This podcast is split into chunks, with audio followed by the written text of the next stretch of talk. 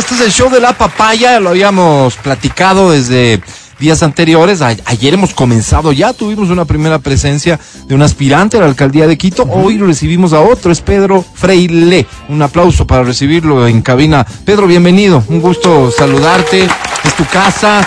Eh, nada, o sea, no quisiera que saludes con la gente, sino respondiendo las preguntas que tenemos para ti.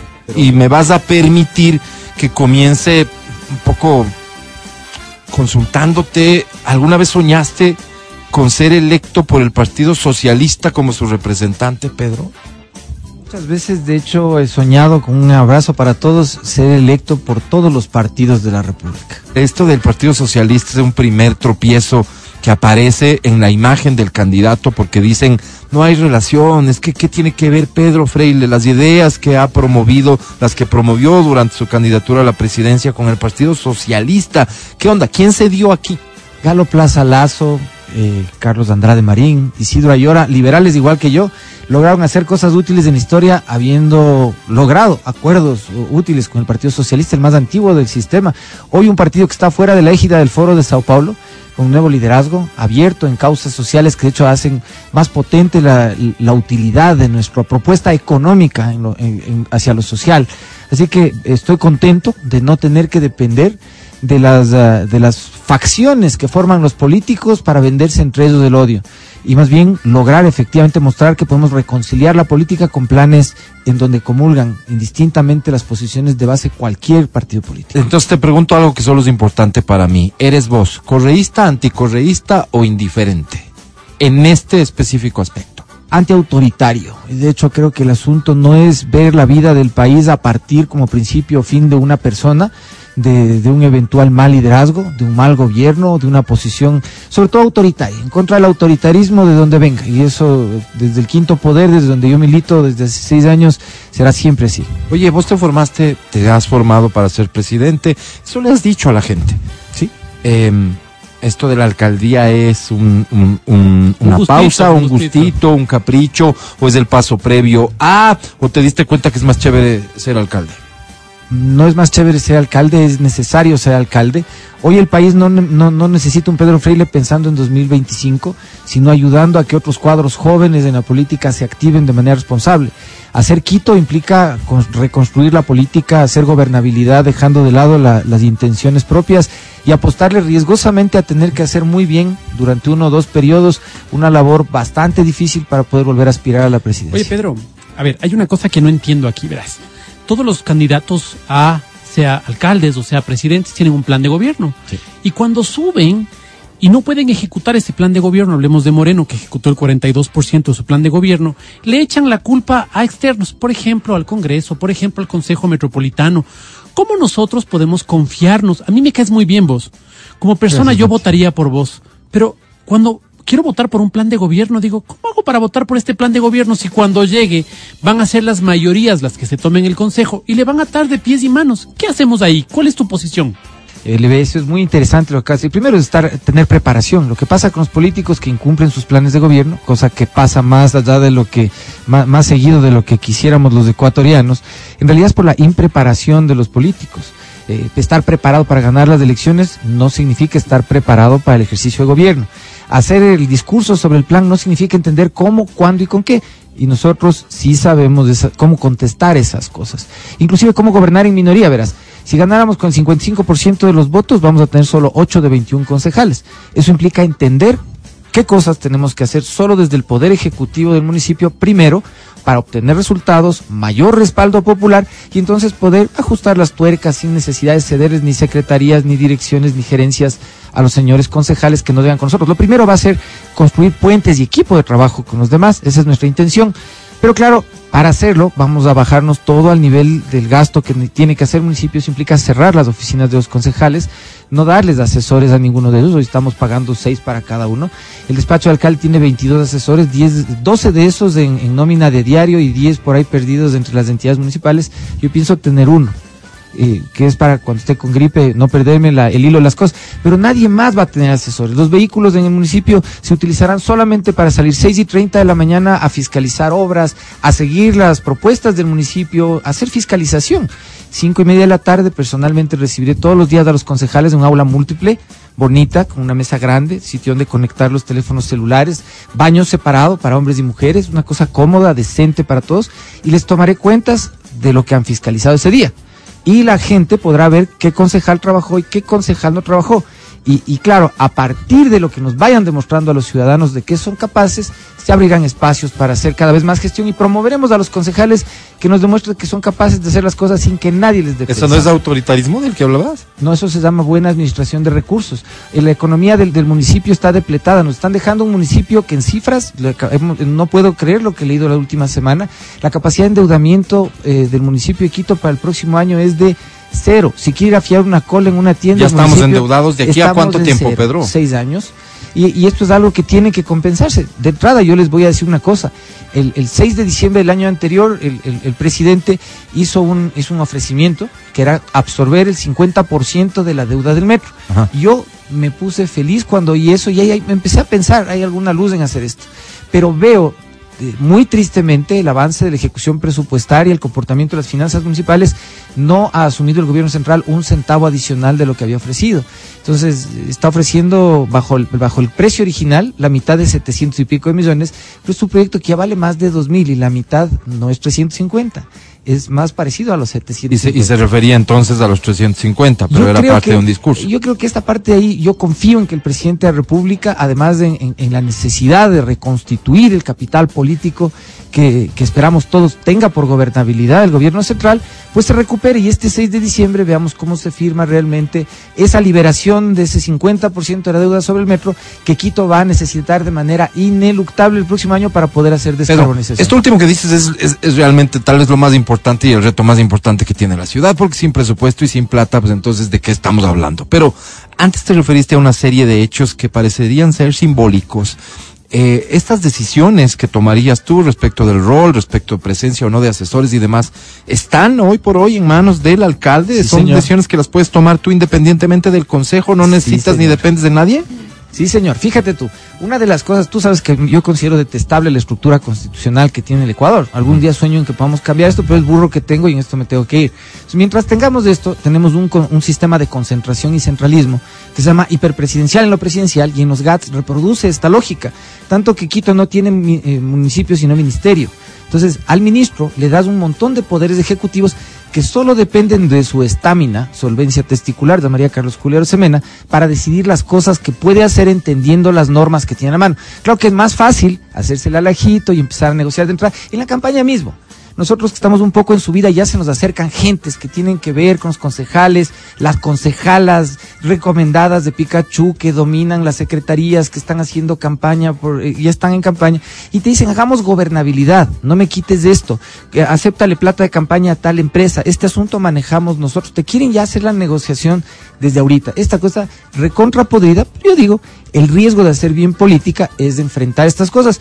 No es insultando a nadie, pero con la decisión suficiente para que entendiendo la ley, Quito pueda ser una capital de la República porque se maneja con una con mayúscula. Lo que me dices claramente es que eso es algo que puedes llegar y hacer. Sí. No va a haber excusa, como decía el Mati, de, pero es que mira las fuerzas, cómo terminaron en el consejo. Nos van, no a me dar dejan. guerra, nos van a dar guerra, eso es evidente, porque hay gente, no, no solo los que van a ganar ahorita elecciones y serán consejeros, hay gente adentro Claro. que, que se beneficia y que pasan los políticos que llegan sin conocimiento de las cosas, yo sí tengo conocimiento de las cosas, y les ahí mismo les abrochan. se Y la gente de afuera, que es la que pone plata seguramente porque sus intereses Hay son los gente en sana, riesgo. hay gente sana que te pone plata porque quiere ver la ciudad funcionando, hay gente que te quiere poner plata para que no cambie nada de lo que está funcionando. ¿Y si has sabido filtrar eso? Sí, claro. ¿Tú sa- Tú sabes que en la calle dicen que has cogido plata de, de, de- de todo tipo para la campaña, Pedro. ¿En serio? ¿De dónde viene el financiamiento? Eh, de, los que ves aquí, más cuatro más, nuestra campaña de hecho sigue siendo tan austera como fue nuestra campaña presidencial. ¿No vas a, a coger el presupuesto del CNE esta vez o Eh, sí? No, sí, esta vez Esta sí vez vamos a coger- de hecho sería absurdo no hacerlo. Nuestra intención, a diferencia del ejercicio presidencial, que era mostrar lo que podemos hacer, en esta ocasión es ganar. Y para ganar, de hecho, parte de tener una alianza implica tener un superpoder, inclusive de capacidad de pauta que tenemos más grande que otros partidos, y lo vamos a usar. Porque del otro, del otro lado están jugando a la limpia y a la sucia, nosotros vamos a jugar siempre por la regla y lo vamos a hacer bien. Oye, ¿cómo se puede, cómo se puede em, hacer gobierno con la alianza con el Partido Socialista sin esperar que el Partido Socialista también asuma sus cuotas de poder? Me parece complicado porque no es que, o sea, te repito, Pedro Frey le va genial y él pone a su gente, pero yo te estoy poniendo el partido, así que yo, verás, vos subes, pero yo te pongo a fulano, mengano y perencejo. ¿Es así? No, no, no funciona así. La lógica de la alianza U y yo, unidos, incluyentes y organizados, en realidad es concentrarnos alrededor de unas metas económicas que nos permiten victorias rápidas en lo social para construir la posibilidad de atraer capitales y obras en la prosperidad en el largo plazo. Y el partido, ambos partidos, Sociedad Unida Más Acción, el Partido Socialista, Acción Democrática Ecuatoriana, el Quinto Poder, hemos construido esto entendiendo en dónde somos más fuertes, territorialmente, pero también profesionalmente. Hay áreas en donde hay gente que estuvo ya en el gobierno de la ciudad a través de Suma que tiene experiencias invaluables realmente desde el punto de vista económico. Y en el manejo de causas sociales, gente que viene del partido, bueno, hay gente que viene de otros partidos también, porque como ustedes saben, pasamos por todos los partidos para construir esto. Nos hemos quedado con gente de otros partidos, de Creo, de Partido Social Cristiano, de... ¿De qué me tenemos? De no, no sé, ¿Tienes así un fichaje así como estrella, algo que vos dices y la gente tal vez no sepa? Fabián Oña, por ejemplo, es un, es un médico salubrista público que eh, con el cual nos hemos arriesgado a crear un concepto en lo administrativo que además es un concepto político que se llama salud social. Es una tendencia mundial eh, en donde lo ambiental y la inclusión social no son asuntos ni de antropólogos ni de biólogos por separado de la salud, eh, donde el aparato público tiene que concentrar en el siguiente año, de, de hecho, muchos de sus esfuerzos. El gobierno nacional le apostó muy bien al comienzo al tema de la vacunación. Eh, se olvidó después y dejó en manos privadas, en manos de los, de, los pandillas la vacunación, que ahora es la vacunación a los comerciantes y a, y a, las familias, no es otro tipo de vacunación, pero no hay como olvidarse de que el próximo año va a haber recesión y el municipio tiene competencias delegadas y tiene presupuestos activos para hacer estas cosas mejor. Entonces, eh, ahí hemos, es un talento especial que tenemos, el mismo César Matiza, que es ahora candidato a viceprefecto y que yo más bien quisiera que fuera parte de la administración de la, de la municipalidad. Tenemos de Byron Solís, tenemos gente que ha venido muchos meses trabajando. La esto, esto, ¿de qué manera responde la pregunta del Mati sobre no habrá reparto? Los equipos están armados, están consolidados y además tenemos gente dentro del municipio, Mati hemos, le hemos metido mucho tiempo a ir, a ir buscando gente dentro del municipio que primero nos dé información oportuna, porque si no lo que te da el municipio es migajas. Y segundo, que se vayan preparando para poder asumir las funciones estratégicas en las que necesitamos básicamente reorganizar esta cosa de una manera muy rápida o no va a funcionar. Oye, este Pedro, ¿estás entendiendo la campaña eh, y la lógica de lo que va pasando con la ciudadanía? Veo que hay un mensaje respecto del miedo, de superar el miedo alrededor de tu campaña, ¿no es cierto? Sin miedo, sin miedo. Hoy, hoy si algo reina probablemente en muchos es el miedo. Pues. Es, es, es, miedo a lo que pueda venir y miedo a lo que estamos viviendo. Exactamente. Entonces, vamos tema por tema y te pediría así ser súper puntual. La gente merece saber qué va a ser su próximo alcalde para garantizar que Quito no sea Guayaquil en términos de seguridad, para garantizar que Quito no sea Esmeraldas en términos de seguridad, para de hecho superar los problemas de inseguridad que ya tenemos sabiendo que es una competencia del gobierno, pero también entendiendo que incluso hay una tasa que pagamos los ciudadanos y que hay cosas que se pueden hacer puntualmente. ¿Qué vas a hacer para evitar esos escenarios peores y corregir el que ya tenemos? Uno, en el ámbito nacional hemos dado recomendaciones puntuales al, gobierno central. Eh, nuestro plan de gobierno en materia de seguridad diferencia los momentos de la seguridad de los de la defensa y hay que entender que nuestro país está en un momento en el cual estamos en el borde de la eficacia de la seguridad y probablemente en la necesidad de empezar a tratar estos asuntos como si fueran de defensa. Eh, eh, no quiero lavarme las manos y no lo vamos a hacer respecto al tema de la seguridad ciudadana, como muchos alcaldes eh, pretenden hacer porque tiene mucho el municipio por hacer por la construcción de espacios de cohesión social, espacios seguros, o sea, desde lo más básico como, tener un paso iluminado por donde vas y vienes de tu casa, hasta tener espacios abiertos, no en la no en la no las llaves de la cancha en las manos del presidente de la liga, sino disponible para que la gente pueda ir a entrenar con sus guaguas en las tardes, cualquier deporte disponible. Usar mejor los espacios públicos. usar el espacio público mejor, incluir tecnología que no sea solamente conmemorativa como son hoy las cámaras que utiliza el 911, que de hecho me enteré otro día que por qué se llama 9-11, es porque unos llaman a las 9 y llegan a las 11, y es es indispensable que exista reconocimiento facial, identificación de IP sobre teléfonos celulares. Es necesario que la información que se recaude además no solo interactúe ¿Esto significa la adquisición de- de equipo? Esto implica leasing de equipos, porque tú no puedes comprar, un- verás, si tú No te vas compras, a hacer la compra a través del, de, de la... se hace a través de, no se hace compra pública, lo que vamos a hacer es estructuración a través de APP. Si tú compras un teléfono celular igual que una cámara inteligente, eh, después de dos años esto ya no vale. Entonces, si te compras la tecnología de punta, en dos años estás condenado a tener que reemplazarla. Si tú generas un sistema dentro del cual la tasa de seguridad sirva para pagar efectivamente un, segu- un, un servicio que además tiene seguro sobre el equipamiento y que tiene la responsabilidad de renovarlo en el largo ¿Es- ¿Es plazo. súper novedoso o hay antecedentes de este tipo de...? Eh, aquí en el Ecuador no, pero en otros países que están un poco más avanzados. Pero esto, esto, esto sí va a requerir de, de- de transformaciones en, en, por ejemplo, ley de compras públicas o cosas de esa Eh, naturaleza, ¿no? No, no, no, no. Nosotros estamos ba- bajo la premisa de que es el burro que tenemos y hay que andar con eso. Lo que estamos haciendo es el ejercicio de, de abrir este tema sin que haya promotores. Porque normalmente cuando hay ideas innovadoras como estas, llega primero una empresa, le busca al político, le vende la idea y Claro. arma la cosa para que salga. Nosotros lo que queremos es hacer esto de una manera muy abierta y demostrar para poder atraer inversiones hacia, el- hacia inversiones privadas, porque esto es un asunto más bien estatal, que la ciudad es capaz de comprometerse con hacer las cosas transparentemente desde el scratch, como dicen. Ok, las inversiones. ok. Oye, ¿el Partido Socialista no le preocupará que, que dejes de lado lo que normalmente ellos defienden? Uno podría pensar, ¿no? Ellos son más por, por estados este, gordos que, que asumen competencias y eso quiere decir muchas veces hay que equiparse, ¿no? Eso hay que comprar porque de qué, ¿por qué les vamos a estar pagando por el servicio a estos que vienen de fuera? Mm, No, los partidos que están con nosotros, todos tienen de Coinciden sus- en estas ideas. No solo eso, tienen gente experta en materia de financiamiento, o sea, que Mm. tienen un montón de alternativas que hemos utilizado, por ejemplo, en lo que es la descarbonización y la generación de recursos, eh, recursos de, de organismos multilaterales y de fondos privados inclusive, para poder hacer la transformación eléctrica de todos los buses de la ciudad. Oye, es otro Partido Socialista. Es otro partido socialista, Lo- lo- o sea, el, el contacto fue despacio y entendiendo que todo, yo voy cuántos años hablando en contra del socialismo del siglo XXI, y esto no es lo mismo. Ellos están claros en que hay que diferenciarse. Sí.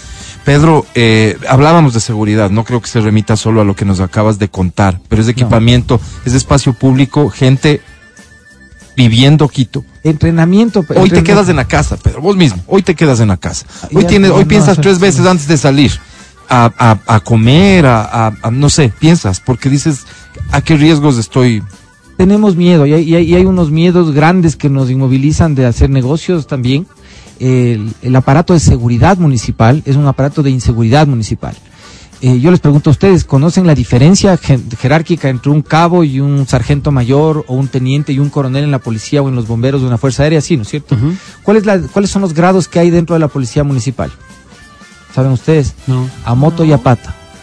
En moto y a pata. Eso es la diferencia. Entonces, ¿tú cómo esperas a una persona a la que le estás dando poder para hacer control del espacio público, pero no le das una perspectiva de vida siquiera de a dónde va a ir? Con 10 semanas de entrenamiento, porque es todo lo que tienen, la responsabilidad de ser un gestor de la seguridad ciudadana en el espacio público. Ahí tienes un tema institucional que hay que ir del scratch y no sé cómo. Todas las personas que han pasado desde los últimos 12 años que está vigente este actual modelo de, sí. de gestión del control del espacio público, se les ha pasado por las galletas darse cuenta de que les uniformamos de azul a personas para generar extorsión a conductores y a comerciantes. Y nadie dice nada. ¿Sabes por qué? Porque alguien gana plata con eso. Las cosas no funcionan mal de gana. Wow, es sorprendente eh, Oye. a veces y doloroso, Mati. Una- A veces escuchar diagnósticos de esta naturaleza sobre la ciudad y a uno le podría llenar de miedo. El mensaje del miedo del Pedro, vos como publicista que eres, ¿crees que puede pegar? Yo creería que sí. Yo creería que sí. Quiero decirte una cosa. eh, en un TikTok que veo le llamas vago al presidente de la República. Entonces, eh, en esta relación que tiene que haber entre el alcalde y el presidente de la República, más bien como que, creo yo, no sé, como que no era el momento para, tomando en cuenta que si ganas vas a tener que estar de la mano, por ejemplo, en temas de seguridad. ¿Cómo percibes esto tú, Pedro? Yo creo que la- las cosas entre, entre personas que son corresponsables de las cosas tienen que decirse con sinceridad. Y si es que vos hablas con tu hermano y no te para bola con algo que tú necesitas que te pare bola, le tienes que hablar fuerte. Eso no quiere decir que le tengas menos respeto, menos cariño, entiendas cuál es la función que debe cumplir. Pero a ratos uno tiene, y sobre todo si es la capital de la República, que poner los puntos sobre las is. Porque de aquí y de cómo funcionamos de aquí depende también el resto del país. El presidente lo que auguro es que tenga gobernabilidad. El presidente en funciones debe tener éxito. Pero para hacerlo, debe ceñirse a los planes que comprometió, debe ceñirse a las funciones constitucionales que ha asumido por el cargo y sobre todo debe mostrarnos que es, es el primero en superar su propio miedo cuando es necesario tomar decisiones fuertes. ¿Cuál es tu evaluación de lo que ha pasado en este eh, eh, en estos días? Uf, porque, ese, porque, porque, digamos, ese mensaje al que se refiere el Mati es como que en el momento más álgido de lo que está ocurriendo y luego todavía aparece el gobierno y toma ciertas acciones. Esto se va a empeorar todavía y eso tenemos que estar claro a los ciudadanos. Eh, nosotros, tres años antes de hacer el plan de gobierno, nos preparamos para esto revisamos escenarios, anticipamos esto. En los debates presidenciales yo Claria específicamente hablé, cuando se hablaba de corrupción, no se hablaba de narcotráfico, no se hablaba de pesca ilegal, no se hablaba de trata, trata de personas ni de minería ilegal y que esto iba a suceder.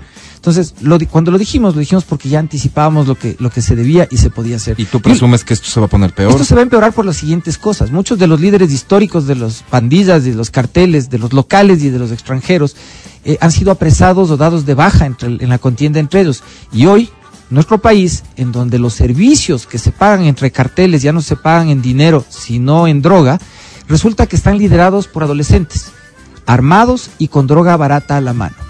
Ese es el escenario que estamos enfrentando desde estas últimas, desde estas últimas eh, contiendas dentro de las cárceles. Son otros líderes, otra lógica, son centennials, sin educación, armados y con droga barata. Más peligroso esto es más peligroso, lo que tenemos adelante nosotros es más peligroso y yo creo que el, gobierno tiene que ponerse responsablemente a llevar a cabo el plan de defensa que nosotros sugerimos. El empezar a lidiar con cooperación internacional se hizo tarde, esto tiene que retomarse, pero no va a poder progresar si no tenemos resultados desde adentro. Segundo, la inteligencia tiene que ser de campo. El, el, servicio de inteligencia del gobierno ha estado pagando sueldos o becas a unos políticos viejos, vagos, que de hecho ahora están hasta de candidatos están de candidatos hasta la alcaldía, becados del, del gobierno, disque haciendo inteligencia, sin tener el menor conocimiento del asunto. ¿A quién te refieres? Ahí ustedes vayan preguntándole a los candidatos a alcalde quiénes han recibido plata del CIES en este último periodo. Ok, pero tú sabes. Si prefieres no decirlo ahora, ¿lo vas a decir en algún momento? Lo voy a decir en algún momento. Le diré salud. Ok, bueno, también parece que la campaña se va a poner un poco más intensa con el paso de los días, eso nos dejas advirtiendo. Pedro, eh, seguridad es apenas uno de los temas, seguramente por lo que algunos conocemos y tememos de los más importantes, pero la movilidad en Quito es un, es un caos. En parte hoy, yo lo defiendo, digo, después de tantos años de que no se hace nada en las calles, que hoy estén haciendo en las calles, es algo que yo personalmente no me quejo, yo por el contrario digo, qué bueno que estén haciendo pero habrá que planificar de aquí a cuatro años cómo se va a mantener la ciudad para no afectar más la movilidad. ¿Cuál es la solución que tú ves y por qué no nos hablas también claro a los quiteños? Esto es algo que se puede solucionar, es decir, yo puedo aspirar como quiteño a moverme más rápido de lo que hoy me muevo. ¿Es real o solo va a ser para peor cada vez? Mm, es, eh, la tendencia es que se hace peor mientras no tengamos una mejor motivación y disponibilidad para utilizar transporte público el que tengamos carro es, es, bueno para el que tiene carro porque no tenemos una opción para poder movernos en una bici, un scooter o en un bus que sería lógico, o un tranvía o en un metro decentemente.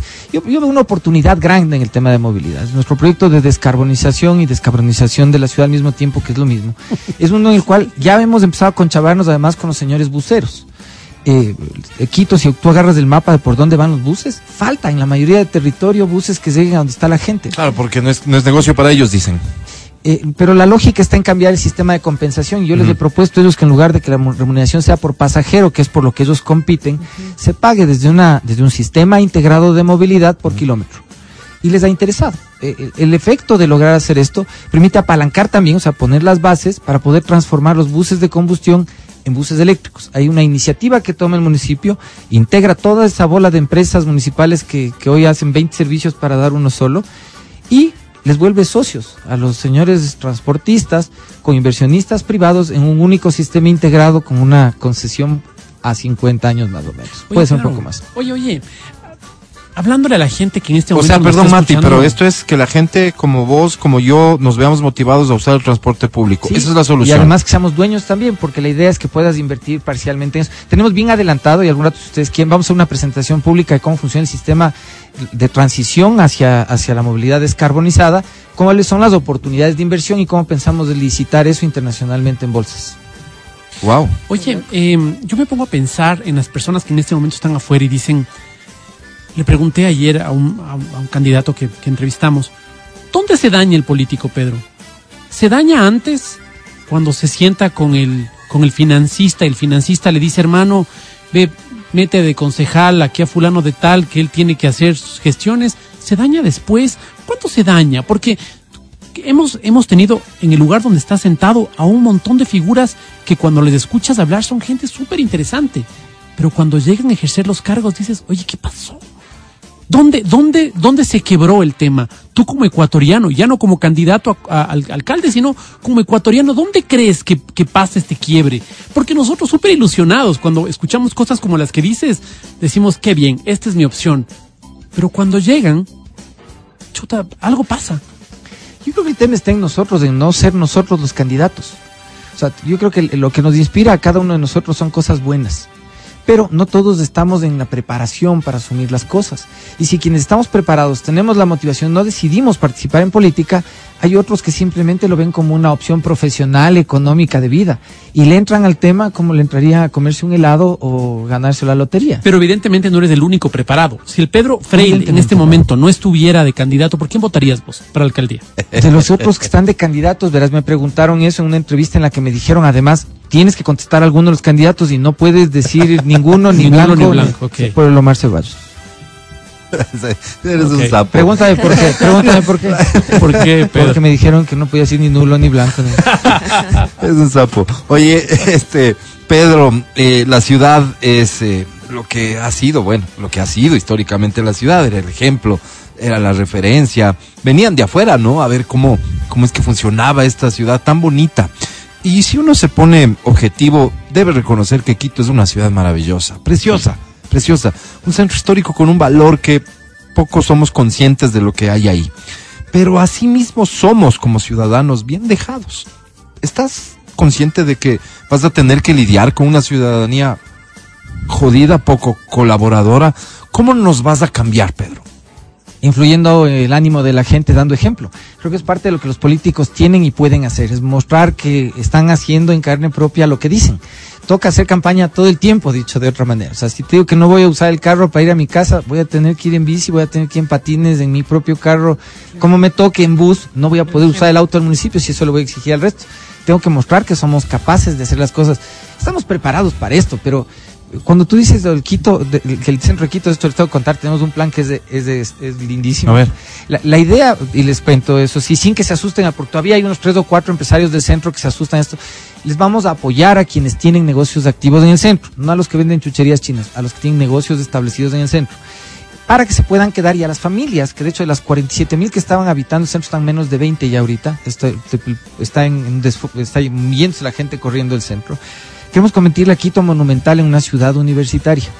hemos empezado a hablar con universidades fuera. Las universidades de aquí todavía le ven así lejos al tema. Pero, pero Heidelberg, Florencia, Múnich, que son ciudades universitarias que le han apostado a meterse en lugares así, sí les interesa. Y, y, en el cinturón, digamos, de amortiguamiento, la idea es generar emprendimientos inmobiliarios para poder rentar espacios a estudiantes, nómadas digitales, profesores permanentes. Es decir, nadie jalado el semestre podrá vivir en el centro. Tiene que ser una cuestión de orgullo. Eh, que se habite el centro de gente. Vamos a sacar de ahí el municipio, sí, y mi aspiración es llevarlo ojalá a la base militar en el Parque Bicentenario, en donde hay un pueblo de desarrollo, pero convertirle al, al, centro en algo que realmente valga la pena ver, en donde esté lleno de gente. La Escuela de las Artes Quiteñas no tiene edificio, quedan ocho maestros vivos y el uno está enfermo ahorita, un tema vascular, ojalá se componga pronto y alcance a ver que va a tener un espacio la Escuela Quiteña para regenerarse hay, cosas que hacer. Es un año de recesión el que viene y es el momento de hacer inversiones, porque en la recesión hacer inversiones es más barato. Hay casi 90 mil personas en condición de casa en esta ciudad y hay que aprovechar esa mano de obra que está ahí ávida de cambiar su vida. Trabajadoras sexuales, cerca de 800 en el centro de la ciudad que necesitan una opción de vida. Estamos preparados para hacer esto. Y si están o no en contra los señores concejales de lo que vamos a hacer, gobernaremos desde la calle si es necesario. Es tiempo de cambiar la historia. Perdón, Adri quiere preguntar, pero eso no es populismo, Pedro. No, es voluntad política. Verás, yo voy seis años haciendo activismo a Adri y yo no le tengo susto a hacer esto en la calle. Me encanta. Pedro, una pregunta. ¿Qué va a pasar con el tema de las ventas informales? Hemos visto a los agentes de control metropolitano enfrentarse a los vendedores. Tenemos vendedores que muchas veces, claro, eh, no cumplen con las ordenanzas, si bien es cierto, otros sí, y también se camufla la delincuencia ahí, pero también tenemos los agentes de control metropolitano que, que, pues, no sé, asumo que, que no tienen la, capacidad o la, o la preparación necesaria, como nos comentabas, de pronto para poder eh, acercarse a estos vendedores y hacer cumplir las ordenanzas. ¿Qué es lo que está fallando ahí? ¿Falta de preparación? Esta es una visión, o es una visión política. ¿Para qué está el municipio? Está para que la ciudad sea más fácil. Es para que haya más comercio, no para que haya menos comercio. Cuando la gente sale a vender, no es informal, comete un acto de formalidad. Para mí, quien hace un acto mercantil, quien quiere vender, quien se endeuda para tener algo que vender en lugar de salir a robar, es una persona que en su espíritu es formal y está buscando ser formal, no es informal. A esa persona lo que tienes que, tenemos que hacer como ciudad es enseñarle buenas prácticas de comercio, buenas prácticas de manufactura, el handling de alimentos, a cómo lleva y trae las cosas que va a vender. Y poco a poco Pero llevarle que a la- sigan en las esquinas, Pedro. eh, no, la, la lógica que tenemos es sí y no, verás, te voy a decir por qué sí y no.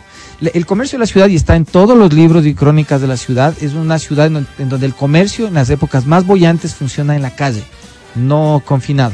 Hay épocas y estrategias como las de los BBBs que fue muy buena en su tiempo, Sí. pero claro, no han cambiado la lógica de que sigue llegando la migración y se asienta a hacer comercio en donde bien le toca. Ajá. A la gente que llega hay que entrenarle para poder irles llevando a, a los sitios, ordenarle y provocar, de hecho, ferias calendarizadas que sí sucedan en la calle, como eventos deportivos deben pasar todo el tiempo.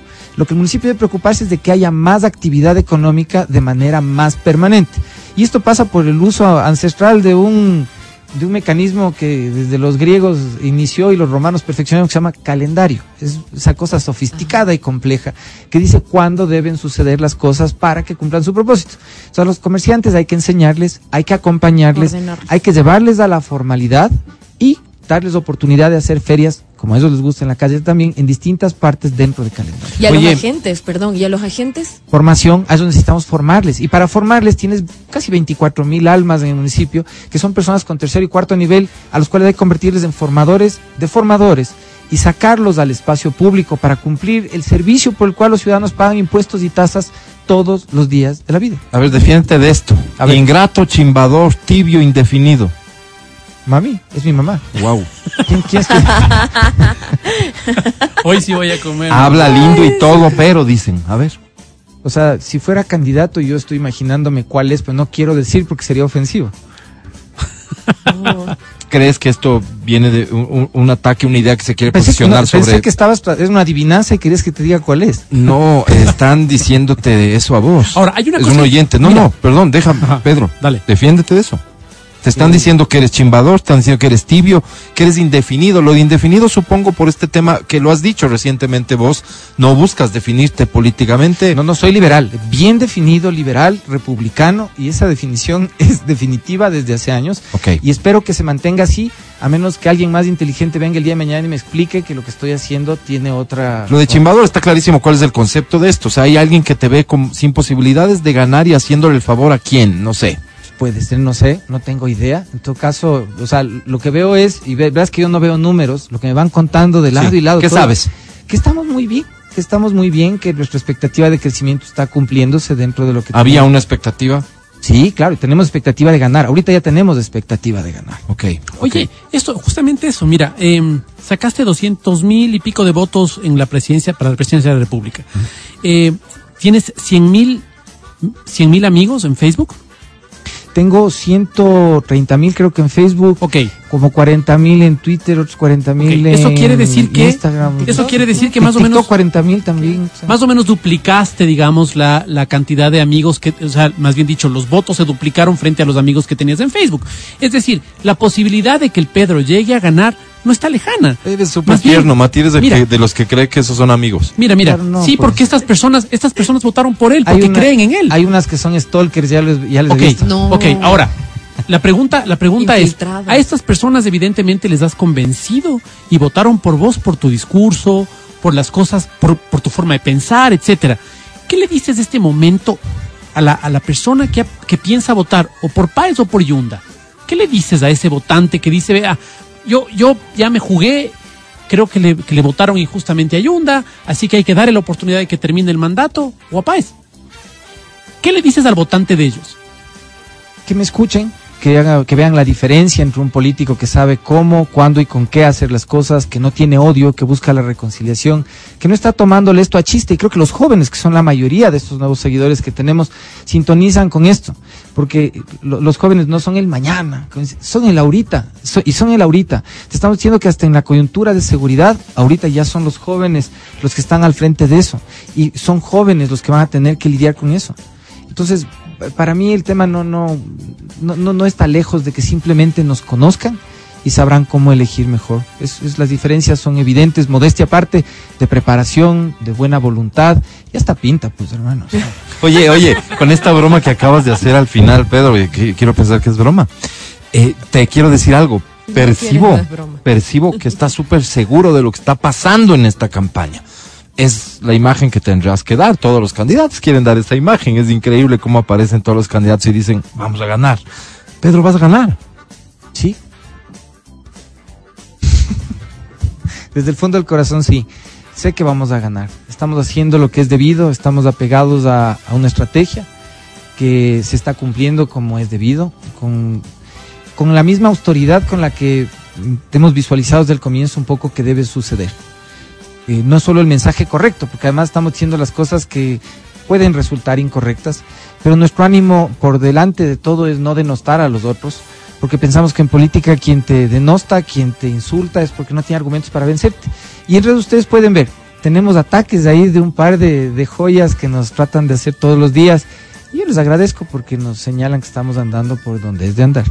Yo no me he percatado de esos ataques, será que no estamos todavía tan metidos en campaña y a veces el error que cometen las campañas es justamente resaltar los ataques creyendo que todo el mundo se ha enterado y no ha sido así. Bueno, nosotros estamos desinformados, es más probable.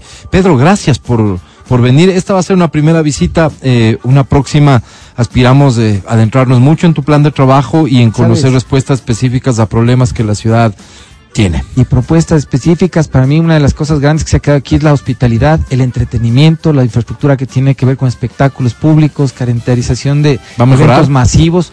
Eh, Tenemos una- unas propuestas de política pública que lo que buscan es que Quito pueda vivir del entretenimiento. Vos sabes que Quito no tiene venues para hacer, para hacer eventos, que tenemos un problema serio y que utilizamos los recintos deportivos para hacer eventos y que hay que invertir un montón de plata para adecuar el lugar para que sea apto para un espectáculo Vamos a- público. vamos a provocar un sitio de nivel internacional apropiado. El, el municipio lo que va a hacer, digamos así, es poner la ignición. Pero las obras para la prosperidad lo que vamos a hacer es facilitar que sucedan con inversión privada. Muy bien. Y tenemos bien claro lo que hay que hacer. Vamos a adentrarnos en todos esos temas en una próxima visita. Pedro, gracias por venir hoy. Álvaro, Adriana, Mati, muchas gracias a todos amigos. Sigan disfrutando de la papaya. Gracias. Él es Pedro Freile. Volvemos. Estás escuchando el podcast del show de la papaya de Exa FM.